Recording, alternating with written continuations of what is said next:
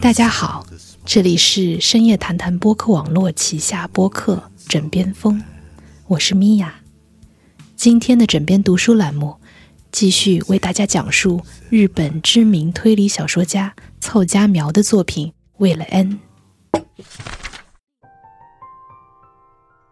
第四章。从那里被赶出来后，我才发觉自己非常喜欢从朝南的大窗眺望大海，眺望星星点点漂浮着小岛的青绿色的平静海面，对我来说就如同呼吸。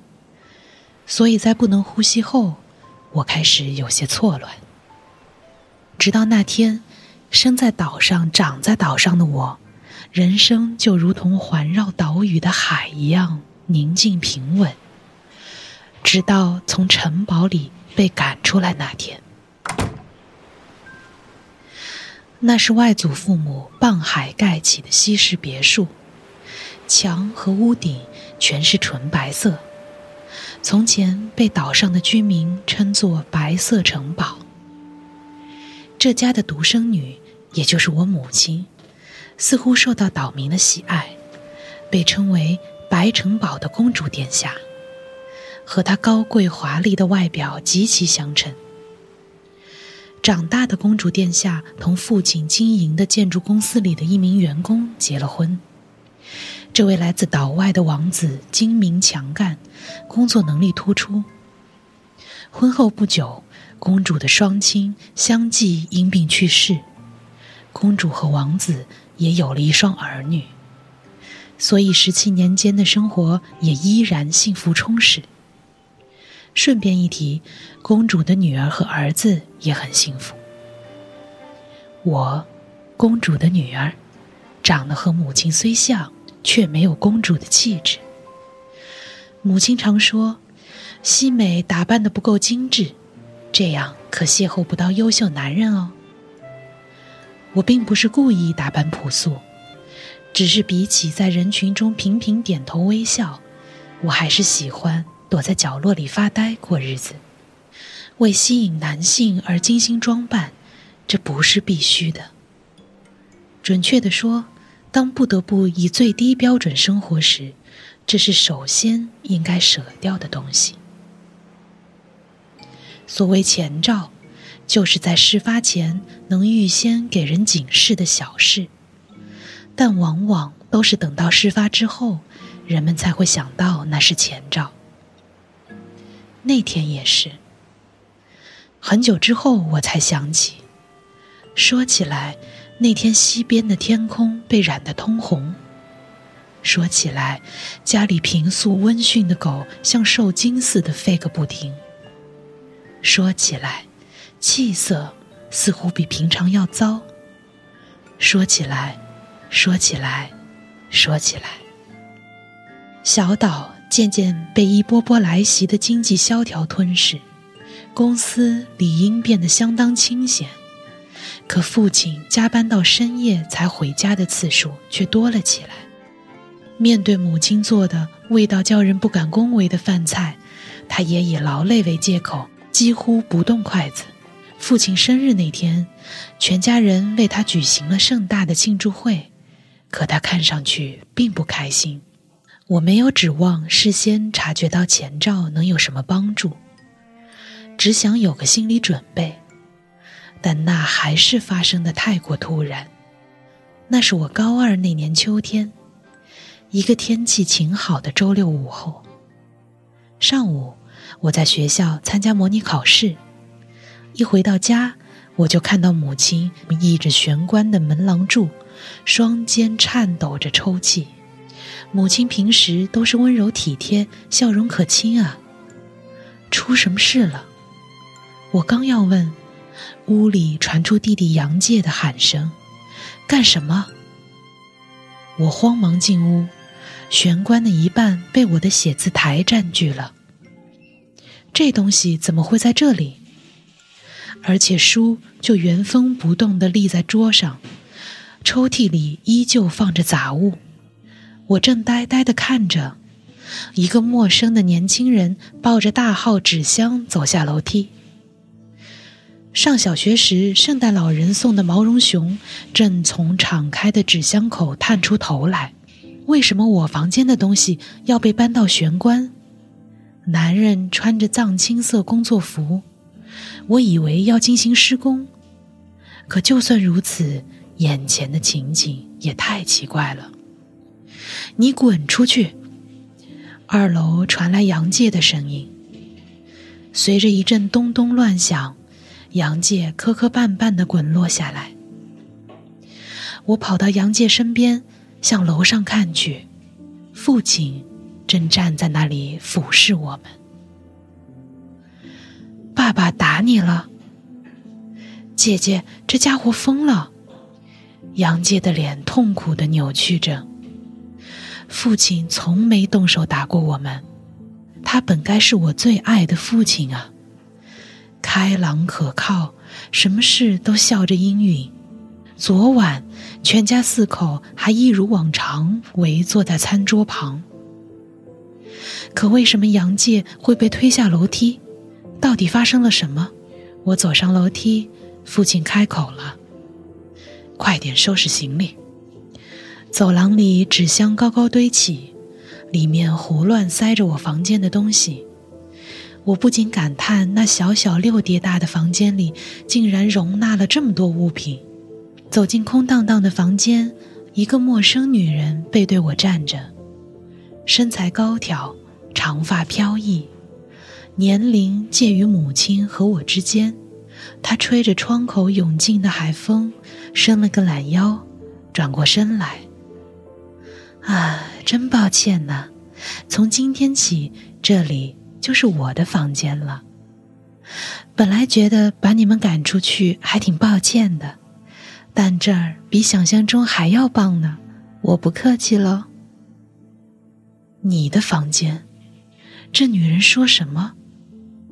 我从她身上移开目光，发现窗边摆着一张宽大的西式梳妆台，木质镜框上雕刻着百合花纹。看样子价格不菲，跟这个房间，不，跟这个家非常相称。虽是新东西，但让人感觉一直就放在那里。梳妆台上放着细长的银质小花瓶，是要在那里插花，还是只因从同一厂家购得，所以暂时放在一处？花瓶上同样刻着精美的花纹。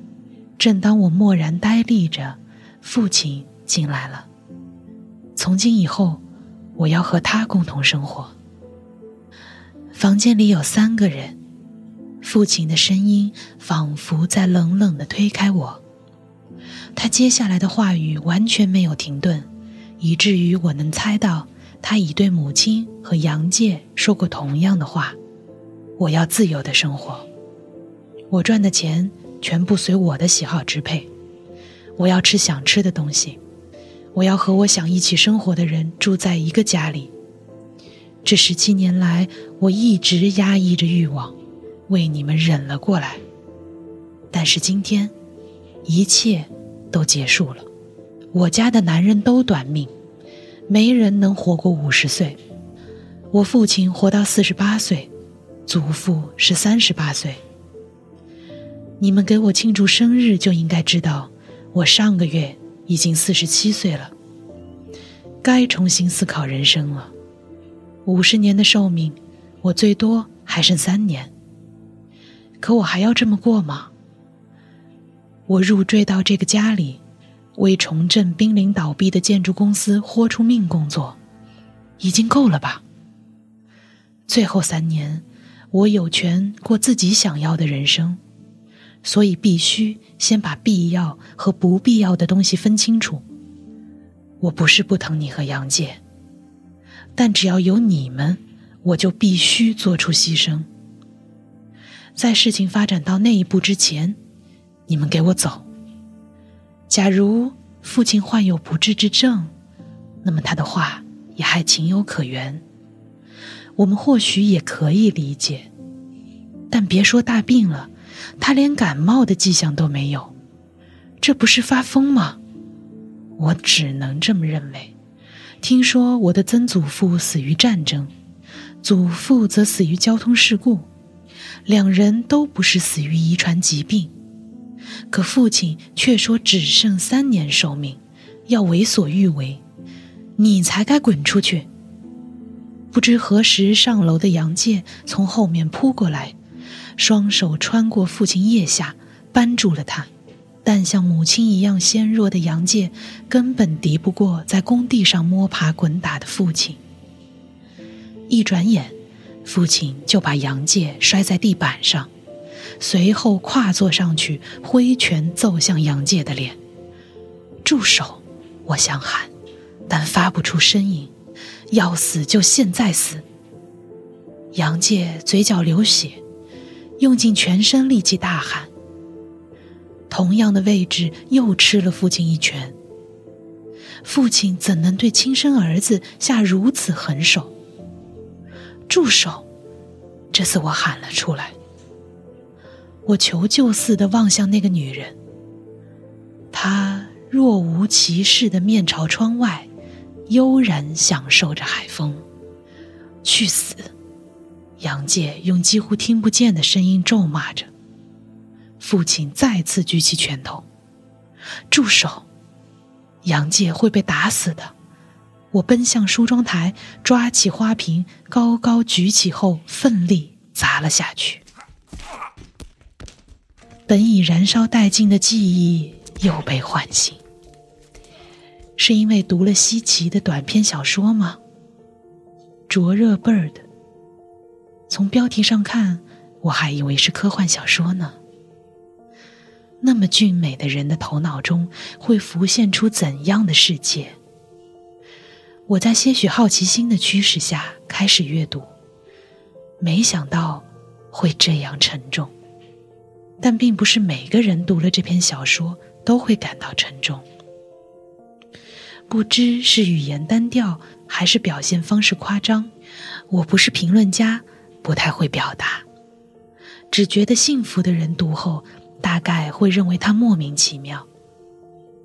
像安藤那种异常乐观的人，看到一半，估计就会觉得无聊透顶，随手扔在一边。我口中干涩，读了四分之一就放下了。我有种预感，小说里的空气在给本已埋葬的记忆输送氧气，不知何时就会轰的燃烧起来。小说里站在窗边仰望天空的女人，和那个女人重合起来。你知道吗？我希望转世变成什么？他说着转过身。男人，也就是我的父亲答道：“是鸟吗？”晒黑的脸庞上露出笑容。那种女人一定不会希望变成小鸟。她自由放浪的生活，只因想住在海边，就任性的缠住小岛上小有财产的男人，明知对方有家室，却毫不顾忌的登堂入室，还能为所欲为的站在窗边吹海风。这种女人，就算转世投胎，也还会做人，还会做一个贪婪蛮横的女人，干脆就像小说里的男人和女人那样。让父亲也遭点罪，趁早死了最好。可喜可贺的是，上个月他已过了五十岁生日，不是已经该死了吗？糟了，锅里的东西差点溢出来。我慌忙关掉煤气炉，合上灼热 bird。我突然特别想做菜，便把买来的食材一股脑用上，做了土豆烧肉。分量足有平时的三倍，除去分给老伯的部分，还能吃上三天。啊，对了，也给安藤和西崎一些吧。台风时他们都吃得挺开心，保鲜盒也够用。我把刚出锅的土豆烧肉分装在保鲜盒里，向一楼最靠里的老伯的房间走去。正值下午三点，老伯也许会叫我下一盘棋，但我今天兴趣不大。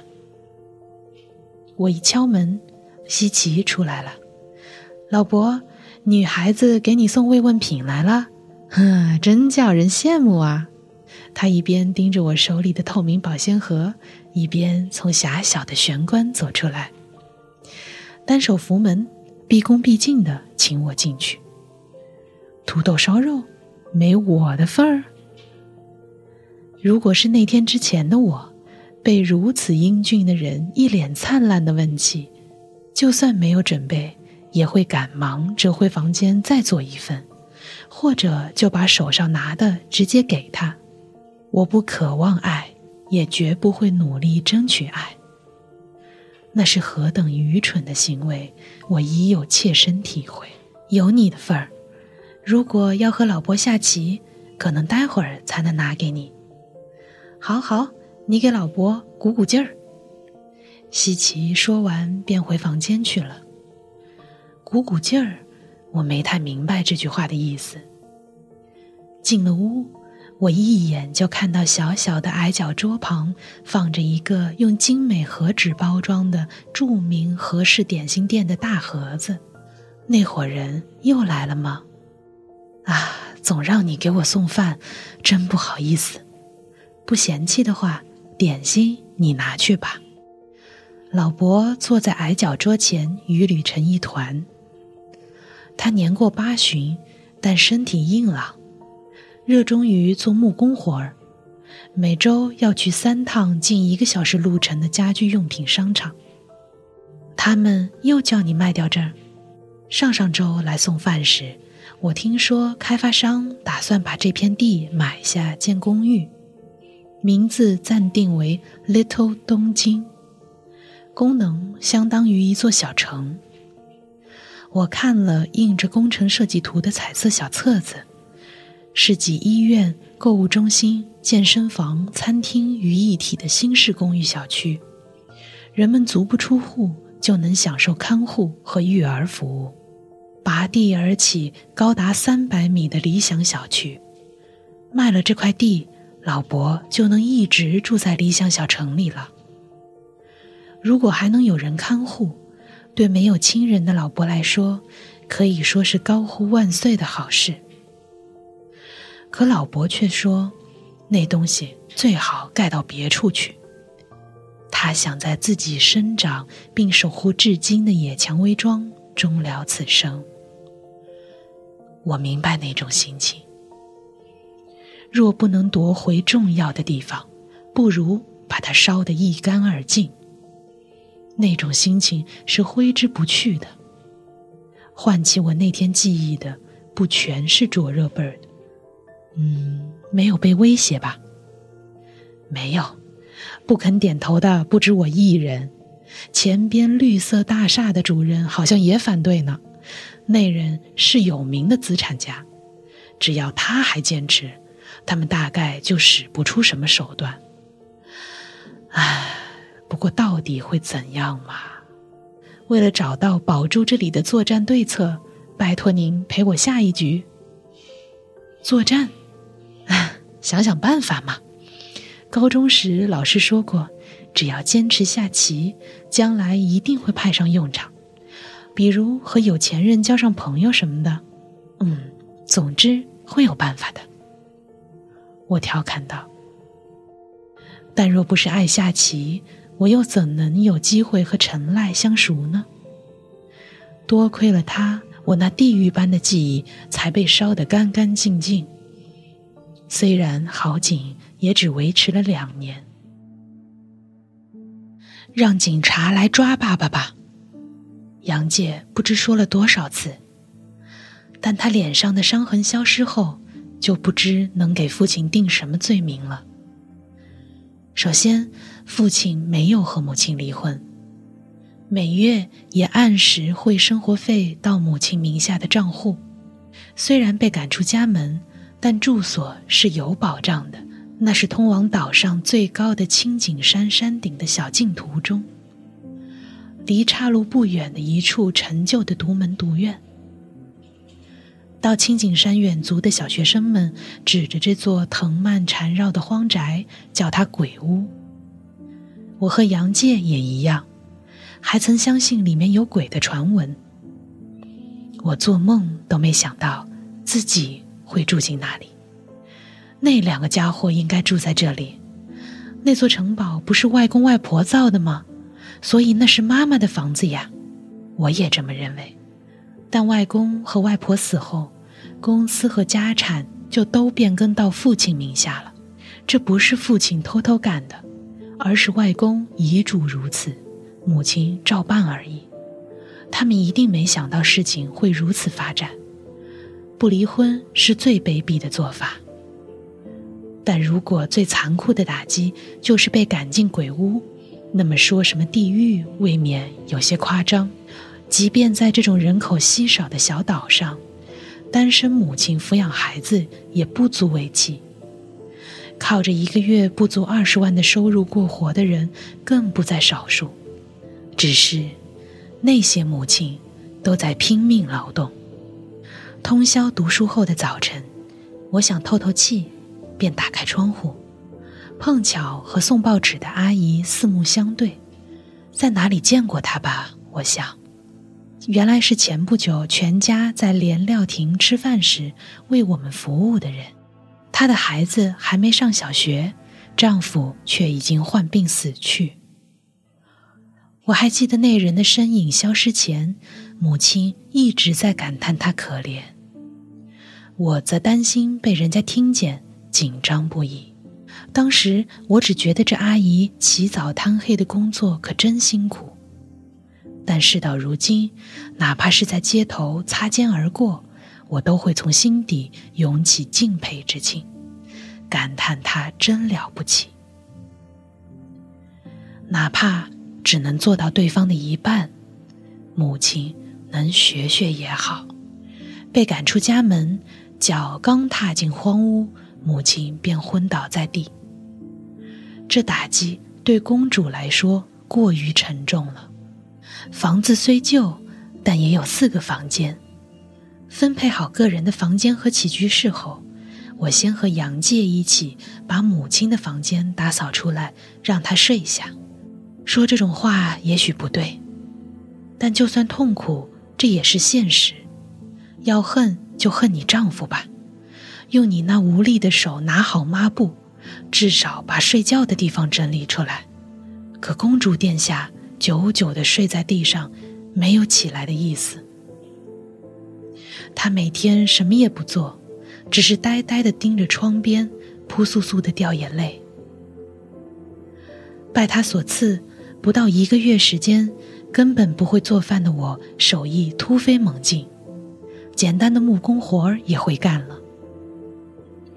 我和杨介一起粉刷了家里的墙壁，修葺了房顶，除了院子里的草，甚至开始觉得这样的生活也过得去。对于花父亲汇来的钱，我没有任何抗拒感，还盘算着在下个汇款日小小奢侈一把，吃顿火锅。然而到了下一个汇款日，我放学回来，从母亲床头的抽屉里拿出存折和银行卡去提款，屏幕上显示余额不足，是钱还没汇到吗？但我只提三万元，上个月的余额应该还够。随着空洞的声响，存折从机器口中吐出。我定睛一看，在今天的日期下，汇入的二十万和上月余下的四万已全部被取走。我慌忙回家问母亲，她的回答令我不敢相信自己的耳朵：“我的化妆品不是用完了吗？”虽然整日在床上生活，母亲仍一天不落的化妆。她以前总在早饭前化妆，很少素面示人，所以我没感觉她同以前有别。此时我才认识到，那也是需要花钱的。从城堡搬来的母亲的嫁妆，桐木梳妆台上排列着七瓶崭新的化妆品，似乎是给一直光顾的店铺打了电话，叫人送上门的。我逐一拿起瓶子查看上面的金额，看到一瓶五万元的美容液时，我差点眼前一黑。干嘛买这么贵的？嗯，一直用这个吗？突然换牌子对皮肤不好的。我是说，把钱全花在化妆品上，日子怎么过？米也买不成了，这个月吃什么？吃的东西吗？不是总有人送来吗？都是主动送的。公司虽小，但父亲总归是社长。喜欢钓鱼的员工拿鱼来，老家务农的员工拿菜来。年末和中元节，还有人送火腿和盒装点心之类。那都是住在城堡里才有的事，没有人会特地给被赶出来的公主殿下送到鬼屋来。母亲虽是当地人，可住在城堡时几乎没什么朋友登门。事到如今，更是可想而知。簇拥着公主殿下的人，如今都去哪里了？这瓶美容液还没开封，是商店街上的上田沙龙的吧？我去退了它。不行！母亲从床上跳起，一把夺过瓶子。我要是变丑了，一定会被阿静嫌弃的。什么嫌弃不嫌弃的？我们不是已经被赶出来了吗？那是因为你们俩很多余，阿静不能只把孩子赶出来，我才被迫一起出来的呀。那你说那个女人是怎么回事？闭嘴！闭嘴！闭嘴！那个女人跟佣人差不多。我们不是没离婚吗？反正只要你们不在这个岛上，我就能被接回家了。到时候，我怎么可以变丑？母亲仿佛邪魔附体似的拧开瓶盖，使劲往手心倒美容液，也不顾漂亮的妆容变得一塌糊涂，往脸上乱涂一气。她一个劲的倒啊倒啊。地狱，不就是从那天开始的吗？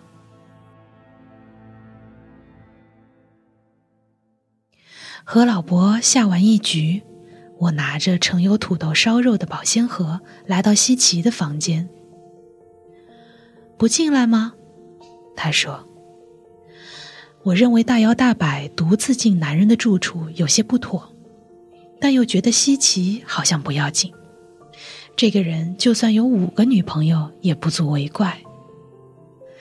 看我进了屋，西奇说：“难得你来，一起吃吧。”随后从冰箱里拿出软包装的白葡萄酒，可杯子和筷子都只有一份，我便返回自己的住处拿来必需品。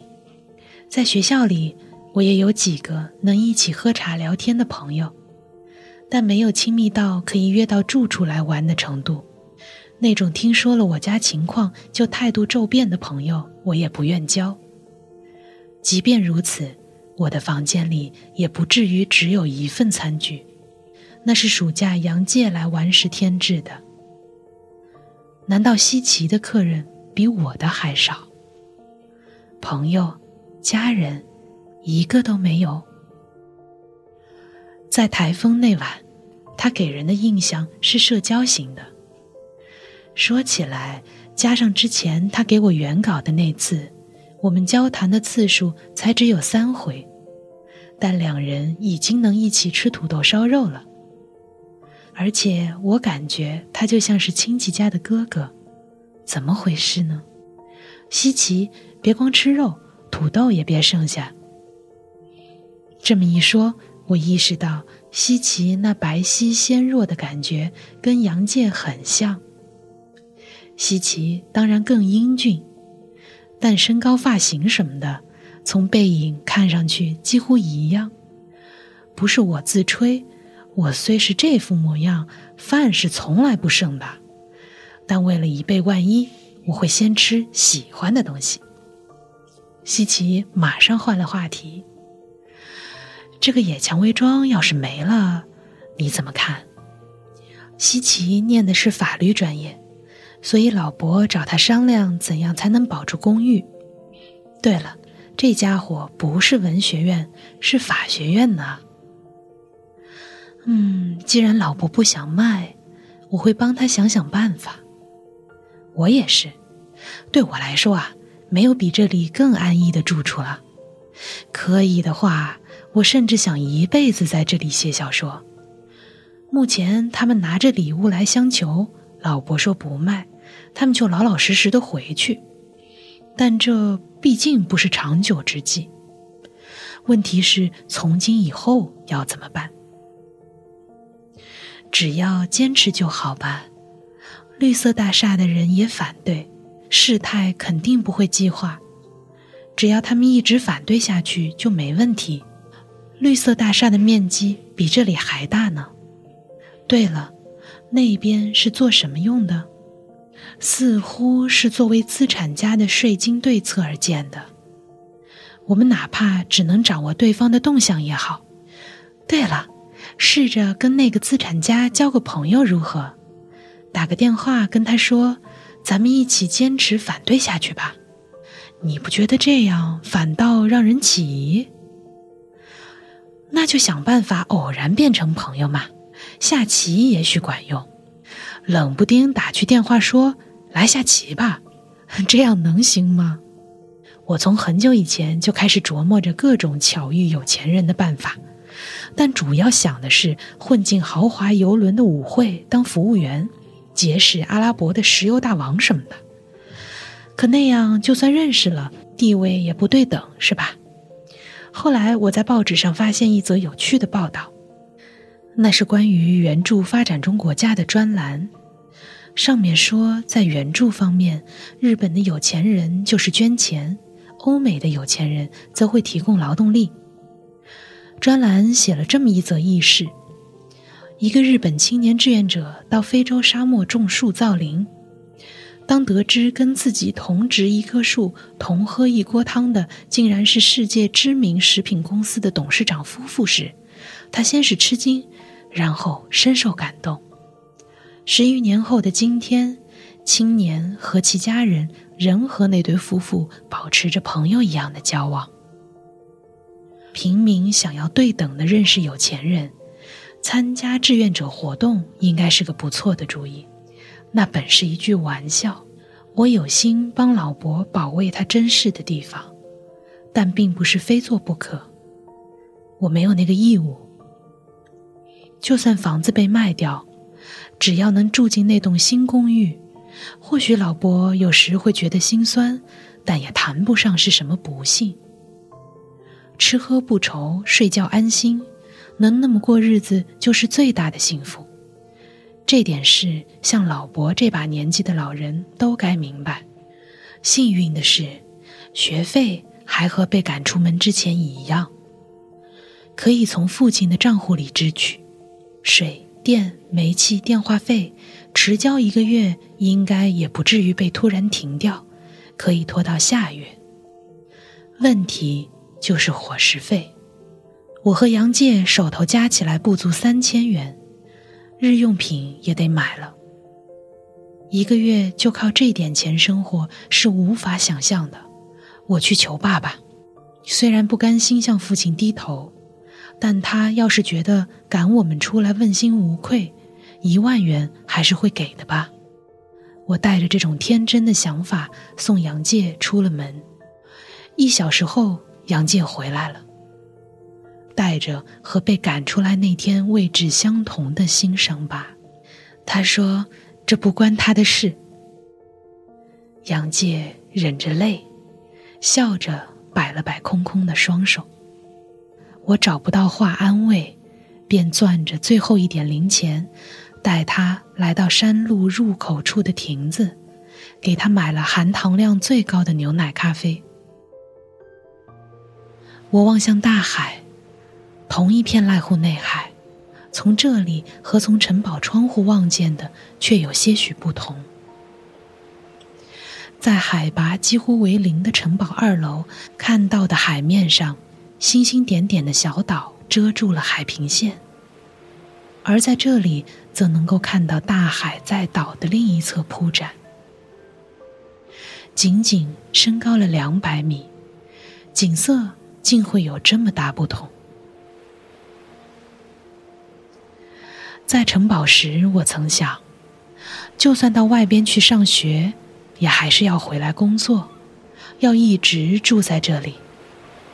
但当我看到在城堡里看不见的海平线，我开始向往比那更远的地方。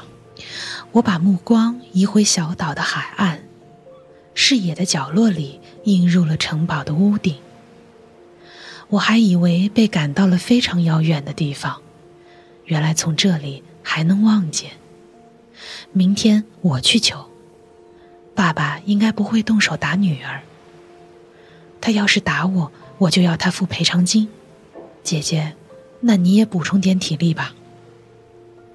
杨介把喝了一半的咖啡递给我。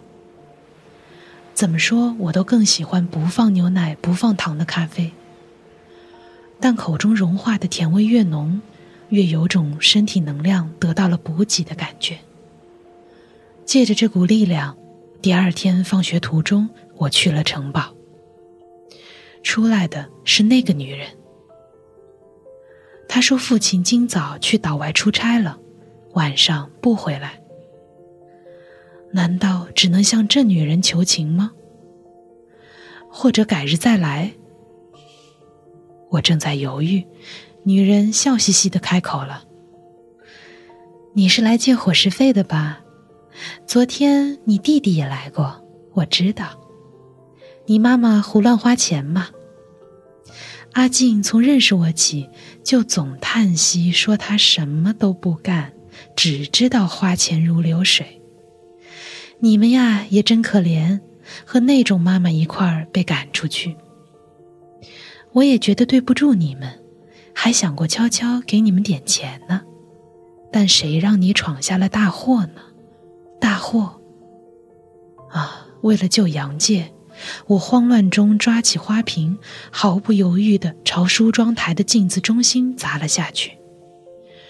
镜子在巨响中碎裂开来，父亲举起的拳头也停住了。一直事不关己的面向窗外站着的女人转过身来，嘶地发出抽泣般的惊呼。见两人的脸渐渐被怒气涨红，我抓起细长如同刀刃一般的碎玻璃，杨介，快跑！这些家伙不是人，说什么都不管用的，两个魔鬼，在这儿相亲相爱去吧，我们会走的，给我躲开，别让我收拾行李时看见你们！我挥舞着碎玻璃，把父亲和那女人赶了出去。你知道那个值多少钱吗？要我给你伙食费啊？不是应该先赔偿吗？但那样下去，万一你们饿死了，我这辈子都得被人戳脊梁骨。所以干脆这样，你呢，每天这个时间过来拿饭菜，我不给你钱，你每天来拿饭菜，我还会给你做便当。我做菜很拿手的。但你呢，也得拿出点诚意来，每次给我跪下磕头，说求您了。我就这一个要求，怎么说呢？啊，我这个人就是心肠软，要我给你磕头，不如叫我去死。我很想撂下这句话，转身就走，但我不能让杨介饿死。而且也不是一辈子都要这样。对了，我可以去打工，在那之前，也就是几次磕头只是个动作，走、跑、坐、磕头，想通了就快点磕啊！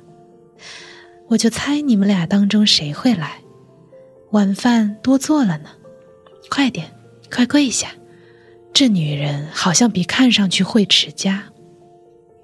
城堡玄关的大理石上一粒沙子都没有，打扫得干干净净。光着膝盖和小腿跪上去，似乎也不会疼。我摇摇晃晃，双膝跪地，额头触地，小声说：“求您了，求什么？嗯，求什么？”我抬起头，女人正露出笑容，就像在说：“没有比这更开心的事了。”给我说清楚呀，请分给我们食物。我怕的不能再低。要是不咬紧牙关，眼泪就会掉下来。就在我紧紧咬牙时，耳朵里咔咔作响，嘴巴里仿佛被塞进一把海沙。我刚要去擦，脑中就只剩下一片空白。山下去保护珊瑚怎么样？自从修理漏雨的屋顶以来。把做多的饭菜分给安藤和西奇，就成为了一种习惯。这天，我给西奇送去土豆色拉，又像往常一样进屋一块儿喝酒。摆开碗碟时，他突然对我如此说道。我回答说：“那得先取得斯库巴潜水的执照。”这么说来，当初我为了擦大楼外侧玻璃，进了清洁公司打工。结果被告知女孩子不能做那项工作。失望之余，对方劝我可以拿个斯库巴潜水执照去清理海底。这工作能拿补贴，听起来又很有趣。我正举棋不定，没想到看起来长期闭门不出的西奇竟然会邀请我。西奇，你对潜水有兴趣？没有。但你想交的那位朋友似乎喜欢。想交的朋友，绿色大厦主人的长子，似乎是珊瑚保护协会的志愿者。你整天闷在屋里，是从哪儿得到信息的？别看我手写小说，我还是会用电脑的。也许你以为网络是匿名世界。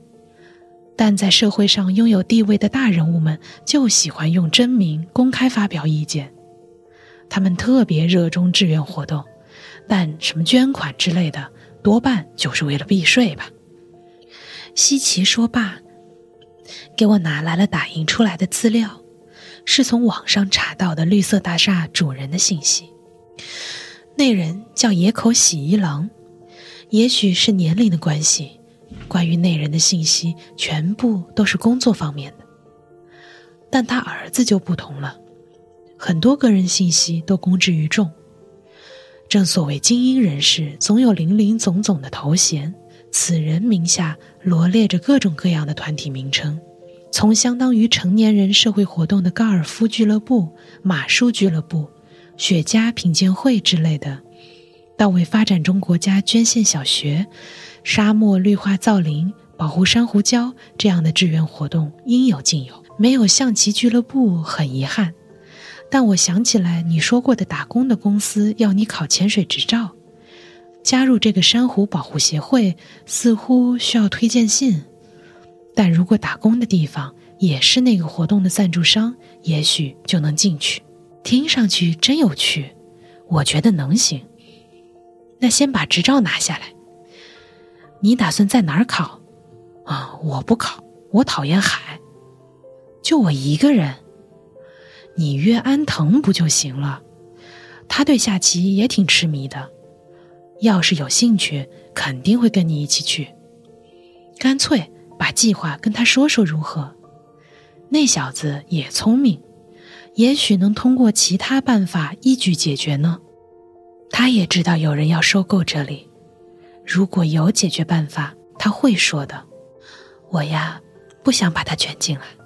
我不知道安藤追求的是什么，但可以肯定，他有一个很大的目标。我不想给向着目标勇往直前的人造成任何妨害。这个叫野口贵弘的人，在以世界为舞台的公司工作。安藤不是想进那样的地方吗？那就。交朋友，战略保密。我在对安藤有利的限度内约他试试。安藤真是备受呵护啊！莫非你喜欢上人家啦？你还真是单纯。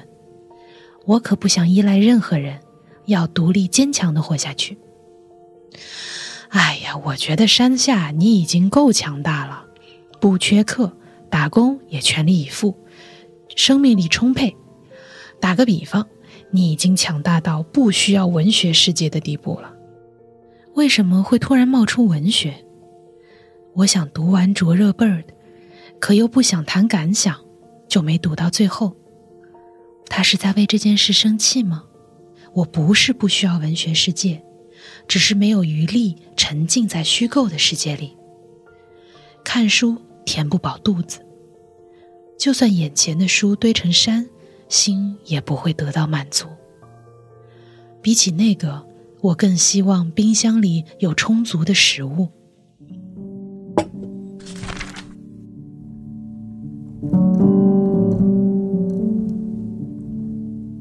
Taillights and runways. We put on a brave face. We write down the details to make us feel safe. Cold on the mattress, sad and alone. I think it's 10,000 minutes till I get home. Someday we're gonna get to do all the things that we wanted to. Never wanna say goodbye. You always see through my disguise. You're the one who breaks my heart, right? You tear me up and wreck my dreams. I hold your hand when I'm asleep. I don't mind falling for a lifetime. Cause you break my heart right. Be tender and honest. And sometimes say words that hurt. I'll hold all your troubles.